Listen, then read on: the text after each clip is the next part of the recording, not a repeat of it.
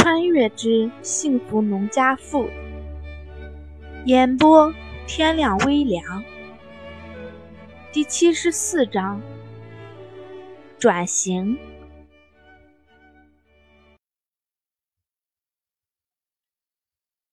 赵强和胡杏儿的夫妻档首战就告捷，让压力很大的胡国栋和吴红儿也算是吃了个定心丸。说实话。弄这么大的摊子，大家谁心里都没有底，都是空落落的。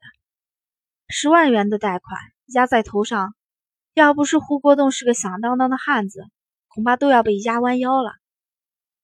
却说今年的确是胡家非常忙碌的一年，一开春家里就忙着盖厂房，忙里偷闲还得帮着胡桃一家操办王聪这个胡家第一个外孙子辈的婚礼。等到婚礼过了，又是工厂新开业，又是拉订单的，一直没个时间休息。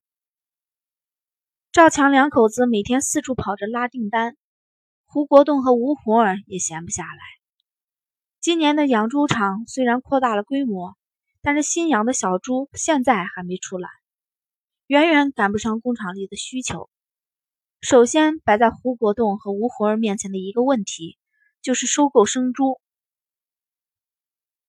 好在农村里家家户户几乎都养猪，收购起来并不是那么难，只要多串几个村子就能满足现在的需求了。不过也得好好挑挑，万一猪生了病，他们没看出来就糟了。但是这并不是长久之计，毕竟他们闯出名堂以来，对生猪的需求量只会越来越大，每年光是收猪就是一个大问题。再加上胡国栋和吴红儿现在越来越忙不开了，工厂里的事儿一个挨一个，家里的养猪场现在根本顾不上，还是胡桃现在在帮忙照顾着。所以今天胡国栋便跟吴红儿商量着，是不是把养猪场直接转给胡桃一家算了，反正自家现在也顾不到。胡国栋的这个提议，吴红儿也赞同，但是想到家里的公爹，他苦笑道。爹那里恐怕不同意，可不是不同意。胡老头在那里干了一辈子，才开始是给公家干，后来是给自己干，但是他一直没离开过。可以说，也正是靠着养猪，他才给家里的孩子们打好了底子。要不然，胡国栋和胡杏儿也不可能有现在的成就。老人们都念旧，虽然胡家一家子现在都搬到镇上去了。但是胡老图隔个十天半月的，还是会去猪场里看看的。如果他知道胡国栋有把猪场兑出去的想法，心里一定不愿意。就算接手的是他亲女儿一样。毕竟，如果兑给了胡桃家，这个猪场就姓王而不姓胡了。胡国栋听吴红儿这么一说，也是头疼的很。老爷子这几年是越发执拗了。而且认死理，想要做通他的工作，估计比登天还难。但是，就算是难，也得尝试一下。他现在实在是分不开身了。把猪场兑给胡桃，总比给了外人强。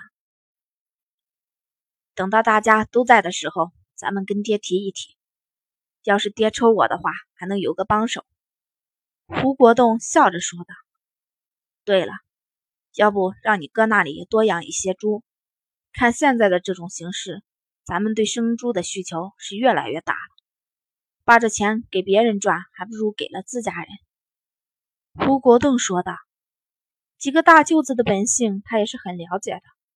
再说，亲戚之间互相帮衬，本来就是很正常的事。吴红儿其实也早就有过这个想法。吴家虽然算不上困难，但是也就是一般人家，有赚钱的机会，他当然忘不了自家兄弟。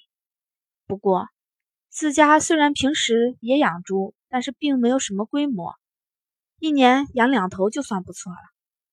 大规模的养殖，家里一没经验，二没财力。不过想到刚才提到的家里的养猪场，吴红心里忽然一动。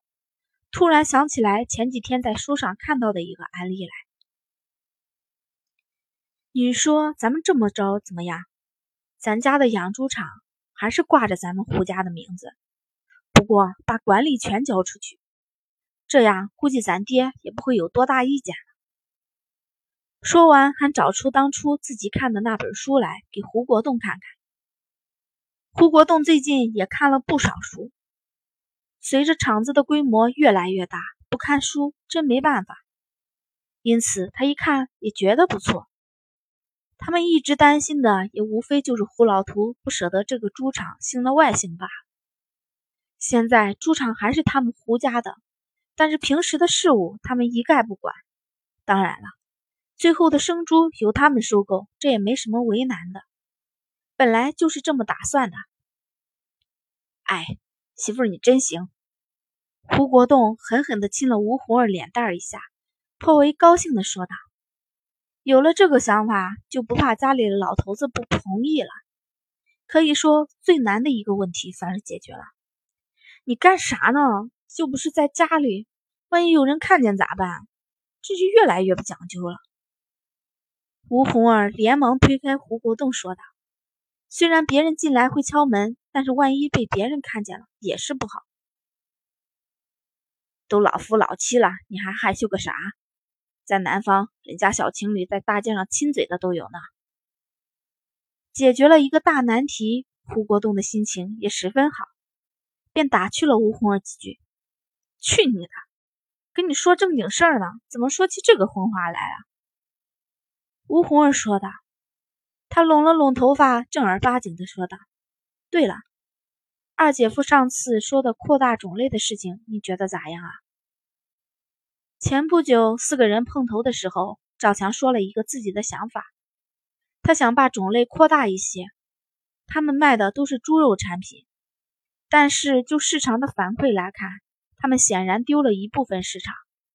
虽然现在大家的条件依旧不怎么好。”但是也有不喜欢吃猪肉而喜欢吃鸡肉的，因此赵强的想法是他们在里面再加上鸡产品。要说养鸡可比养猪快多了，而且成本也小。而根据吴红儿的那点少少的后世经验，这也是一个非常赚钱的地方。什么卤鸡爪、卤鸡腿、卤鸡脖子、卤鸡蛋，甚至卤蛋。简直比猪身上的可卖点都多，而且这个比猪肉要便宜一些，也更符合大众的需要。要知道，后世物价飞涨的时候，一个卤蛋也不过一块钱。那时候的一块钱，现在来看一毛钱都不值。咱们以前也没做过，也不知道市场效果好不好。胡国栋也知道鸡产品比猪的成本要低多了。而且市场更宽广，但是他们家的传统手艺是卤猪肉。胡老图虽然也会鸡肉，味道也不错，但是到底不是最地道的。要不咱试试，先看看效果怎么样？其实我觉得咱爹做的鸡肉也很好吃，尤其是那个卤鸡爪子，不比猪蹄子差。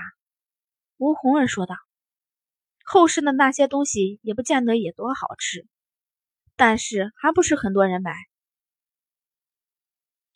行，试试吧，反正咱们也把摊子铺腾开了，也就是再养一批鸡的事儿。其实当初赵强说的时候，胡国栋就有些心动了。现在被吴红儿一撺掇，当下便拍了板。养鸡简单，农村里家家户户都有。先收点成年鸡试试水，如果效果好，可以把养鸡场办起来。有了猪场的例子在，到时候让他几个姐姐认一个，办个养鸡场也就成了。这么一算，咱们该干的事儿还真多呢，想想都累得慌。胡国栋懒懒地伸了伸胳膊，觉得整个人累得不行。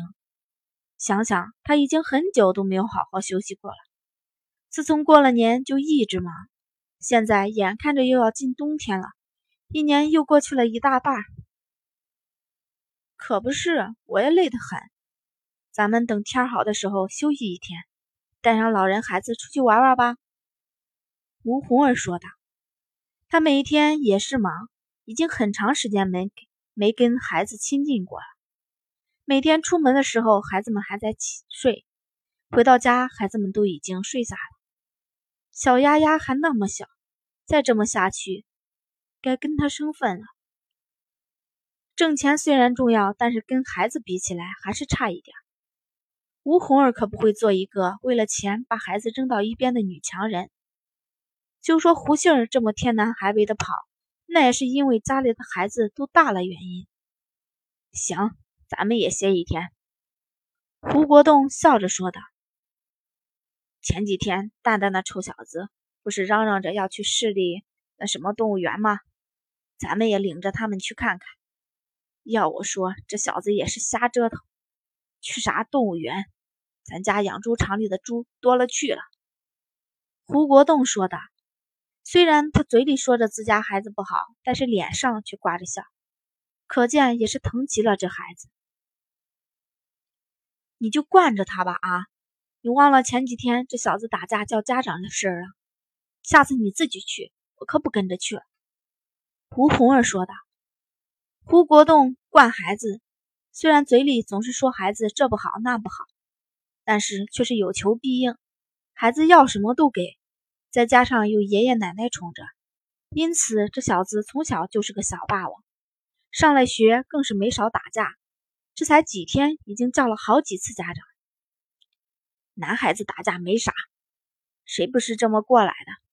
要我说，也就是镇上的老师穷讲究，在咱们村里再打架，也没见老师找到家里来。胡国栋说道，在他看来，男孩子打架真没啥，他也是从小打架打到大的。就是你这么整天教着，这小子才整天打架呢。你以后可不能再这么说了。吴红儿瞪了胡国栋一眼，然后说道。本来家家都是严父慈母，胡国栋虽然外表装得很严厉，对孩子们也很有威慑力。才开始孩子们都还挺怕他的，但时间长了也都发现了他的本质，谁都不怕他了。可怜吴红儿本来是个慈母的，但是也不得不挑起了严母的担子。